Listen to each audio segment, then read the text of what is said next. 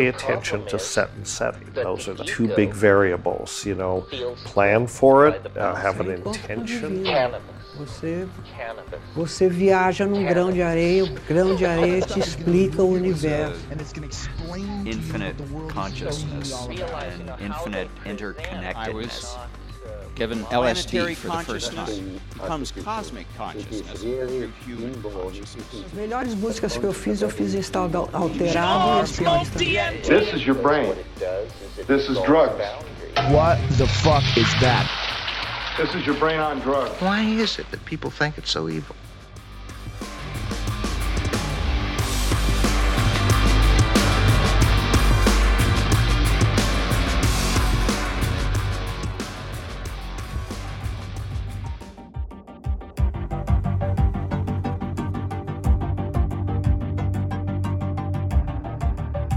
Salve, salve família, prepare! Bom dia, boa tarde boa noite. Espero que estejam todos bem, cuidando de si e dos seus próximos, de todas as formas que estejam ao seu alcance. Eu sou Marcelo Santos e está no ar o segundo episódio do PrepareCast. E se você não ouviu o primeiro, acho que vai querer depois de ouvir este. É só voltar aí onde você estiver escutando, seja no Spotify, SoundCloud ou qualquer outra das sete plataformas disponíveis dos nossos podcasts. Vou comentar rapidinho aqui alguns dados legais que talvez te faça ter curiosidade e ouvir o outro também. Tivemos muitos feedbacks positivos. Mais de 95% ouviram o episódio completo, ou seja, eles não pararam no meio do caminho. Mais de 500 ouvintes em uma semana, incluindo gente em Portugal. Isso para um, uma estreia, para um primeiro episódio, para um teste que a gente começou a fazer, é um número muito expressivo. Cerca de 60% usaram o Spotify para ouvir, 15% o SoundCloud e mais 15% do próprio Anchor, onde você encontra os links para cada plataforma e o restante dos players que tem pouquíssimo acesso. Ah, como sempre, é importante lembrar que não temos a intenção de romantizar o uso de qualquer substância, muito menos de estigmatizar e minimizar seus danos. Nenhuma delas, sejam ilícitas ou não, é livre de riscos. Visamos aqui o cuidado, o autocuidado através de informação. Então, bora começar com o tema de hoje?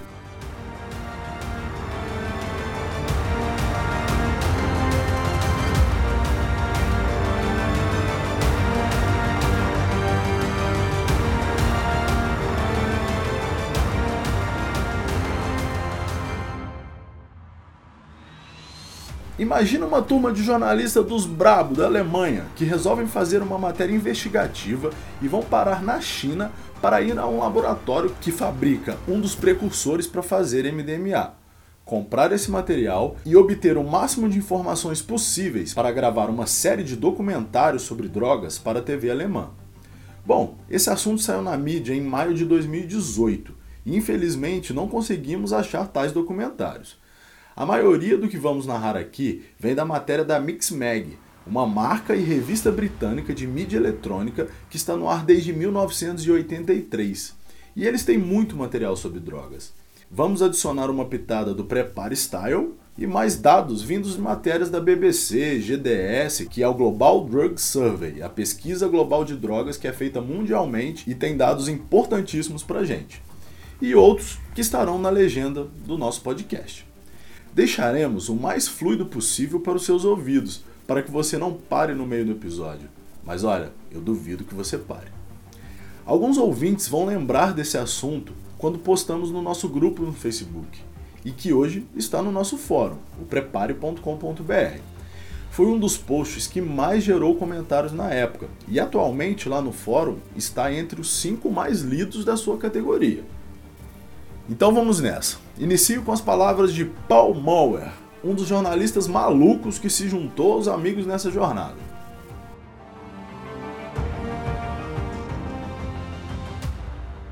Após uma longa viagem de avião, eu me encontro com meus amigos e nossos contatos do laboratório no hotel Grand Kempinski, em Xangai.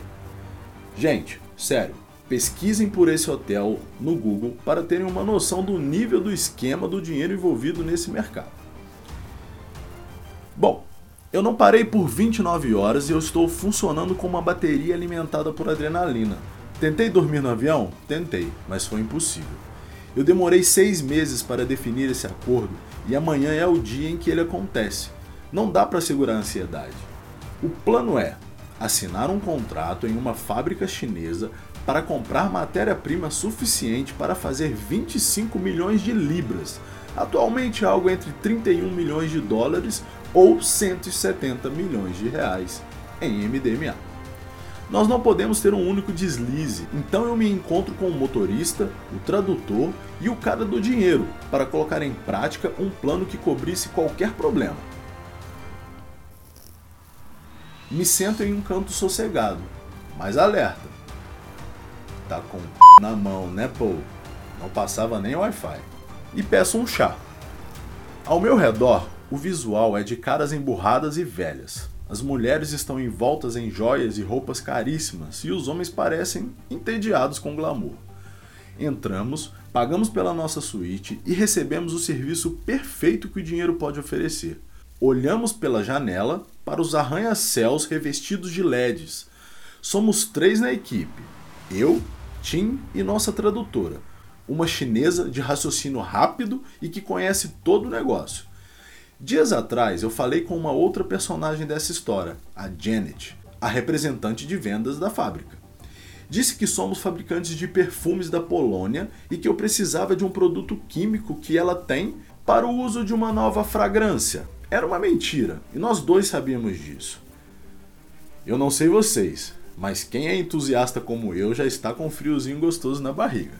O que a Janet não sabe é que eu estou prestes a concluir uma operação que pretende documentar a mecânica, a economia e a química por trás de uma indústria de produção e distribuição de drogas que vai de um laboratório em um subúrbio de Xangai até uma rede de químicos e criminosos na Holanda, Bélgica e Rússia. Até os cérebros de dezenas de milhões de usuários para liberar serotonina. Mas como assim, Marcelo? Liberar serotonina? Que porra é essa? Bom, muito resumidamente, o MDMA, o princípio ativo do êxtase, ou pelo menos o que deveria ser, é basicamente um releaser serotoninérgico. Ele libera MDMA em grandes quantidades, além de outros neurotransmissores. Mas não vou estender isso aqui e vou deixar na legenda do episódio links para você que quer entender mais sobre como ele funciona. Mas vamos voltar aos comentários do Paul para ver onde isso vai chegar. Nós queremos entender por que o MDMA é hoje tão barato, tão puro e tão abundante no Reino Unido. Lembrando que essa matéria foi feita em 2018. Desde 2012, os êxtases duplicaram e triplicaram as dosagens e agora precisam ser tomados ao meio ou em quartos, se você quiser se lembrar do que fez na noite passada ou até mesmo sobreviver. Aqui vale mais um comentário muito importante, pessoal para dar alguns dados e alertar sobre a importância da conscientização e do autocuidado e ressaltar um dos problemas do proibicionismo. Somente na Inglaterra ocorreram 65 mortes relacionadas ao MDMA em 2016, um aumento de 5 vezes em relação aos apenas 13 registrados pelo Escritório Nacional de Estatísticas em 2011. Em 2019, esse número subiu para 98, de acordo com o Global Drug Survey, que é aquele que eu comentei lá no início. E a maioria são jovens entre 20 e 27 anos. E sem uma regulamentação, os jovens não sabem qual dose estão usando, ou se nem MDMA tem no êxtase, e sim outras substâncias bem mais nocivas, como PMA, a N-etilpentilona e outras catinonas dessa classe. Mas é claro, na legenda tem mais informações sobre isso para vocês se informarem. Vamos continuar com as palavras do Paul. Nos mercados ilegais online, o preço do quilo do MDMA são cerca de 5 mil euros ou menos. 10 anos atrás eram cerca de 30 a 40 mil euros. A substância costumava ser vendida nas ruas por 60 euros a grama. Agora pode ser comprada por 30 ou menos dependendo do quanto você vai comprar. O produto químico que vamos comprar, o glicinato de PMK, é um dos responsáveis por causar essas mudanças, pois está sendo usado para fabricar o MDMA em uma escala industrial jamais vista. Janet acha que ela conseguiu um acordo robusto, significando uma grande comissão. Eu pedi 7.500 quilos, o suficiente para fazer 31 milhões de dólares em MDMA. Estamos filmando a ação para uma série de documentários da TV alemã apresentada por Tim. Gente, mais uma vez, eu não achei esse documentário desde a publicação da matéria. Se alguém achar, nos avise, seja lá no Instagram ou no Facebook, por favor. Bom, voltando ao Paul, eu e Tim cortamos um botão em nossas camisas e ligamos os cabos da câmera escondida. Depois, checamos as baterias. Enquanto isso, nosso tradutor experimentava seus óculos com câmera secreta. Tudo está aparentemente certo. Conseguir que Janet admita diante das câmeras que ela sabe que somos químicos farmacêuticos e no segundo que fizermos isso, daremos uma desculpa para sair e depois voltaremos para Xangai. Ao longo de seis meses, eu atraí Janet para uma armadilha. O glicinato de PMK, um sólido com aspecto de cera, é legal, ao contrário do PMK padrão, um líquido oleoso que está nas listas de controle internacional. Se você tentar comprar qualquer quantidade de PMK, os canas em breve baterão na sua porta. Mas o glicinato de PMK, o glicinato dessa substância, está em uma zona cinzenta. Não é exatamente ilegal. Ainda não, de certa maneira. Fui fascinado pelo MDMA por três décadas, pela experiência que a substância me ofereceu e por todo o processo químico por trás da sua produção. Então, em 2008, quando os suprimentos globais de MDMA desapareceram, fiquei curioso para saber por quê.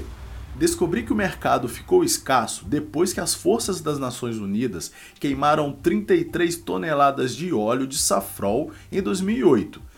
Este óleo, que tem um aroma anisado, é geralmente destilado das raízes da cânfora amarela, árvore que floresce nas montanhas de Cardamom, no Camboja, uma vasta área de floresta tropical virgem, mas ela pode vir de várias outras plantas e outras fontes.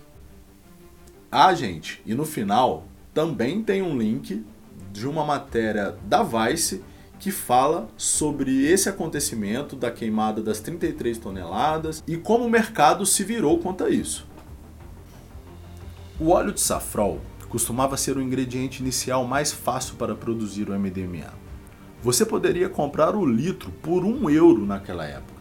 As apreensões de MDMA globalmente caíram metade do que tinham sido nos anos anteriores e a web estava cheia de relatos de usuários hospitalizados por análogos mais tóxicos, principalmente as piperazinas e catinonas.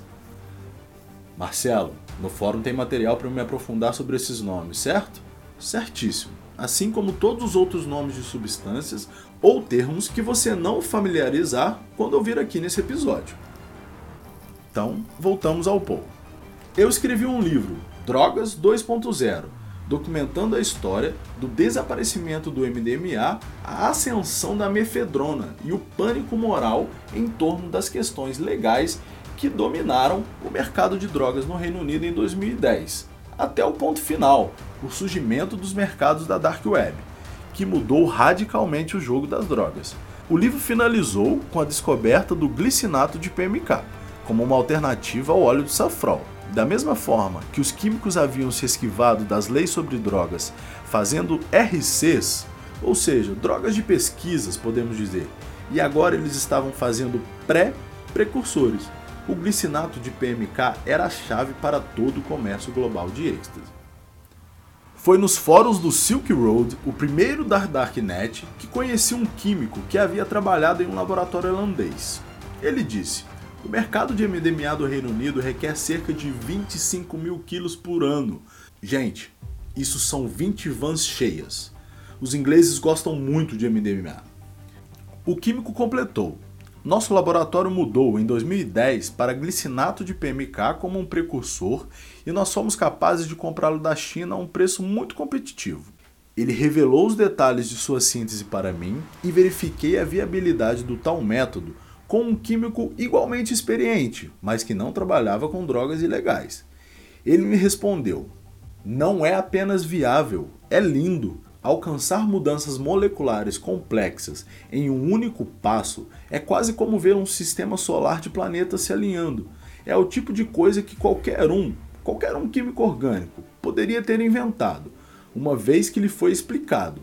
Mas, na verdade, a primeira pessoa a propor este método teve uma grande inspiração. Mas quem estava produzindo esse novo pré-precursor que tanto chacoalhava o mercado? De onde estava vindo? Eu tinha que saber. Não é fácil encontrar um fornecedor, mas depois de algumas semanas de pesquisa, encontrei meu alvo. Eu criei uma empresa falsa e enviei centenas de e-mails. Eu verifiquei com grupos de drogas da União Europeia, químicos e especialistas legais no Reino Unido e na Alemanha antes de fazer uma compra de teste de 1 kg. O laboratório enviou para um apartamento em Berlim com um certificado falso de conteúdo enviamos para testes e os resultados são positivos. Nas mãos certas, isso poderia gerar cerca de 700 a 800 gramas de MDMA puro. Qualquer um interessado poderia quadruplicar o seu dinheiro. Ao longo das semanas, aumentei a quantidade de que precisávamos, até 7.500 quilos. E o laboratório parecia não ligar. Eu comecei a discutir sobre o custo e pureza e mencionei que estaria em Hong Kong algumas semanas depois a negócios. Eu queria que eles pedissem para me conhecer, não o contrário, me parecia menos suspeito. Então recebi um e-mail de Janet, que me convidou para um encontro. E é claro, empolgadíssimo eu aceitei sem pensar. Eu chamei a equipe de Berlim e nós reservamos as passagens e arrumamos vistos para a China. Então, agora nós realmente tínhamos que fazer aquilo, não tinha mais volta. Nos dirigimos ao sul de Hangzhou na manhã seguinte ao encontro no hotel. Dentro de nossa van, ficamos quietos e vigilantes. Em alguns momentos rolam aqueles tipos de risada que, se você ouvir atentamente, perceberá que estamos realmente tensos. Eu tentava mandar para fora da minha mente cinco pensamentos. Em primeiro lugar, que isso é uma armadilha e estamos prestes a ser costurados por um laboratório que tem apoio do governo. Em segundo, se estou lidando com o maior laboratório de glicinato de PMK do mundo e essa história vai irritar muitos criminosos extremamente ricos e poderosos. Ninguém sabe que eu estou aqui, exceto alguns poucos amigos, já que estamos viajando com vistos de turista em vez de vistos jornalísticos, para não alertar as autoridades chinesas. Então, dado que estamos viajando secretamente, essas câmeras e luzes que estamos filmando são bem notáveis e não temos permissão. E um quinto pensamento: como e onde vamos ligar as câmeras escondidas? Nós entramos nas áreas de produção química ao sul da cidade, setores industriais onde trabalhadores de cara feia ficam te espiando. Num desses momentos, um trabalhador para de carregar enormes quantidades de produtos químicos de uma van para outra e nossos olhos se encontram e passam em um segundo de vazio total. Gente, um comentário, é sério. Eu já li essa matéria muitas vezes e em vários momentos como esse eu arrepio e vem aquele frio na barriga. Esses jornalistas são muito loucos. Bom, mais uma vez, voltando às palavras do Paul. Entramos em uma Starbucks. Nós vamos para o banheiro, um após o outro, e eu encaixo minha câmera em menos de 30 segundos. Eu começo a fazer um exercício de respiração para relaxar o coração e a mente e entro no personagem. Coloquei o telefone no modo silencioso, iniciei a gravação, ativei o modo avião e diminuí a intensidade da tela. Depois que saímos da Starbucks, circulamos o quarteirão e chegamos ao endereço do escritório de vendas do laboratório. Estacionamos e caminhamos sob a chuva até a porta. Parece um escritório de emprego dos anos 80, sombrio, frio e velho. Entramos no elevador e, após sair, encontramos Janet, ela tem cerca de 22 anos e parece contente, um pouco confusa de nos ver. Ela se oferece para ligar o ar-condicionado, mas o barulho pode atrapalhar nossos minúsculos microfones. Por isso, nos recusamos e sentamos com os suores correndo de cada poro. Mas de certa forma, uma calma bizarra cai sobre mim. Aqui vamos nós. Eu vim aqui para isso. Vamos aos negócios. Então, você quer 7.500 quilos do material? Diz ela. Nós podemos fornecer isso. Enviamos 5 toneladas para Portugal na semana passada e nossa capacidade é de mais de mil toneladas por ano. Nós enviamos para a Rússia 90 toneladas apenas este ano. Não há problema. No momento que eu li essa matéria pela primeira vez, eu provavelmente estava mais tenso que o Paul, gente, de verdade. Por um momento, estou em uma bifurcação. Isso agora é extremamente real. E se eu comprar e realmente me tornar um distribuidor de MDMA, penso no meu cheque especial, meus cartões de crédito, minha hipoteca, minha pensão e minhas economias ridículas. Imagino o que eu faria com apenas 10% do dinheiro que esse acordo poderia me proporcionar. Eu reflito sobre o fato de que o uso correto dessa droga é menos perigoso do que o álcool, causa menos miséria e vício e mata menos pessoas do que cigarros. Sempre defendi e argumentei sua legalização por 30 anos, desde a primeira epifania da minha pista de dança e as dezenas que a seguiram. Mas então, penso em minha esposa e no nosso filho, como se eu estivesse dentro de uma cela em Roterdã ou Brixton, ou em Xangai mesmo, talvez eu ficasse por ali. Então, a bifurcação desaparece. Então responda a Janet. Obrigado, bom saber. Mas nós temos um problema com a pureza. Notamos algumas impurezas incomuns que reduziram nosso rendimento. Então esperávamos que pudéssemos obter uma redução no preço. Janet respondeu: Receio que isso não seja possível, mas podemos fazer uma redução de 5% se você assinar hoje. A conversa vai de um lado para o outro até que decidimos que precisamos conseguir o que realmente procuravam: a admissão de que o laboratório dela sabe o que estamos fazendo, que eles são cúmplices no comércio internacional de drogas. Com o coração batendo forte, enquanto me certifico de tê-la na frente da minha câmera escondida, comento: Então, Janet, eu tenho que lhe dizer algo. Precisamos deste material enviado para Schiphol ou Roterdã, por via aérea, em vez de por barco para a Polônia. Nossos parceiros mudaram de local e precisamos da sua ajuda com a logística. Você pode fazer isso? Eu sabia que ela recusaria, já que os aeroportos holandeses estão sempre em alerta para esse tipo de material. Ela responde rindo, cobrindo a boca como uma criança tímida. Receio que isso não seja possível. Por quê? Eu pergunto e não pisco, sorrio ou quebro o contato visual por cerca de 20 segundos até que eu possa ver que ela está sentindo a pressão. Ela responde: porque este material tem uma questão sensível, especialmente na Holanda. É porque você sabe que planejamos fazer MDMA ou êxtase com isso, não sabe, Janet? Mano, o cara mandou na lata. Ela me olha novamente e sua voz retorna mais fria. Sim, nós sabemos disso. Então, deve ser pelo mar. Nós não temos contatos nos aeroportos, apenas portos marítimos, diz ela. Eu quase me entrego ficando feliz com a declaração dela, mas me contenho. Nesse momento, Tim, que estava comigo, finge aborrecimento e diz: Precisamos discutir isso em particular, não é isso que nós concordamos. Saímos com calma, recusando o pedido de Janet para uma foto no saguão. E ao sairmos do prédio, a tensão sobe enquanto entramos na van e dirigimos a uma velocidade cuidadosa. De olho nos retrovisores, copiando os cartões de memória de nossas câmeras e fazendo vários backups. Em uma rua lateral, checamos nossas filmagens. Pronto, a tarefa tinha sido concluída. Mas nós não íamos denunciar a Janet, ninguém seria preso. Nós saímos para uma refeição e celebramos. Finalmente é hora de descansar um pouco, mas novamente eu não consegui dormir.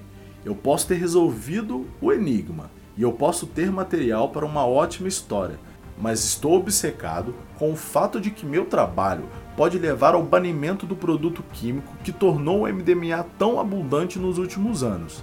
Essa investigação afetará o fornecimento da droga?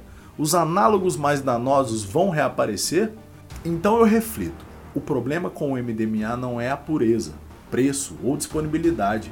É uma falta de compreensão por parte dos políticos que defendem e estendem as leis ilógicas para proibir isso e qualquer outra droga. Esse é o problema.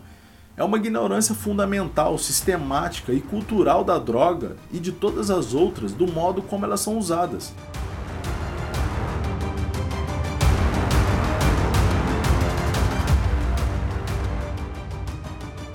Outra noite sem dormir, a pior da minha vida. Eu ando em volta do meu quarto de hotel como uma cela de prisão, finalmente vem um alívio.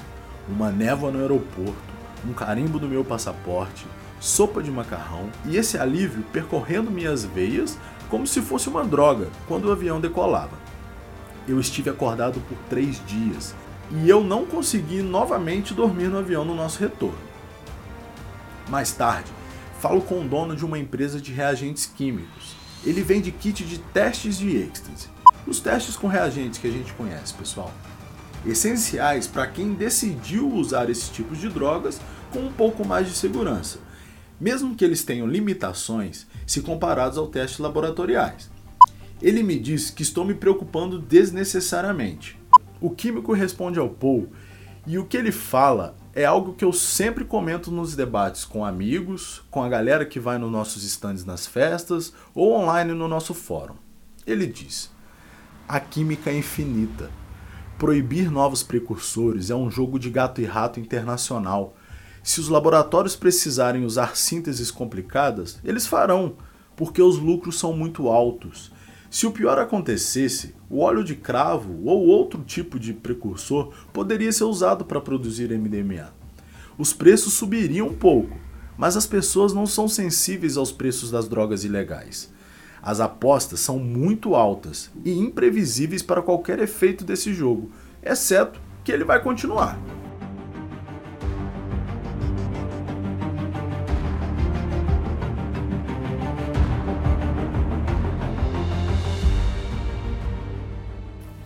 Aqui finalizam as palavras do Paul e os nossos comentários. Mais uma vez, obrigado por ouvir até o final. Não deixem de acessar os links da legenda para se aprofundar. Compartilhe com seus amigos e comentem nos posts do Instagram e do Facebook sobre o que acharam desse nosso novo episódio. Ah, não posso deixar de comentar mais uma vez sobre o nosso sorteio de comemoração de 3 anos de atividade do projeto. Já conseguimos mais de 100 colaboradores e um total de, wait for it, mil prêmios. É isso mesmo, são mil prêmios. Que serão divididos entre 10 seguidores muito sortudos do nosso Instagram. A data de início da campanha do sorteio será dia 29 deste mês ou dia 6 do mês que vem, mas certeza que será numa segunda-feira. Ah, e se você quiser saber mais um pouco o que está incluído e quais marcas estão envolvidas nesse sorteio, acesse um segundo perfil que a gente criou, o arroba prepare.rd.sorteio. É igualzinho o primeiro, só que tem o um ponto sorteio no final. Todos os perfis que eu estou seguindo ali já estão confirmados com prêmios para o nosso sorteio. Bom, é isso, eu fico por aqui. Um grande abraço e até o próximo episódio.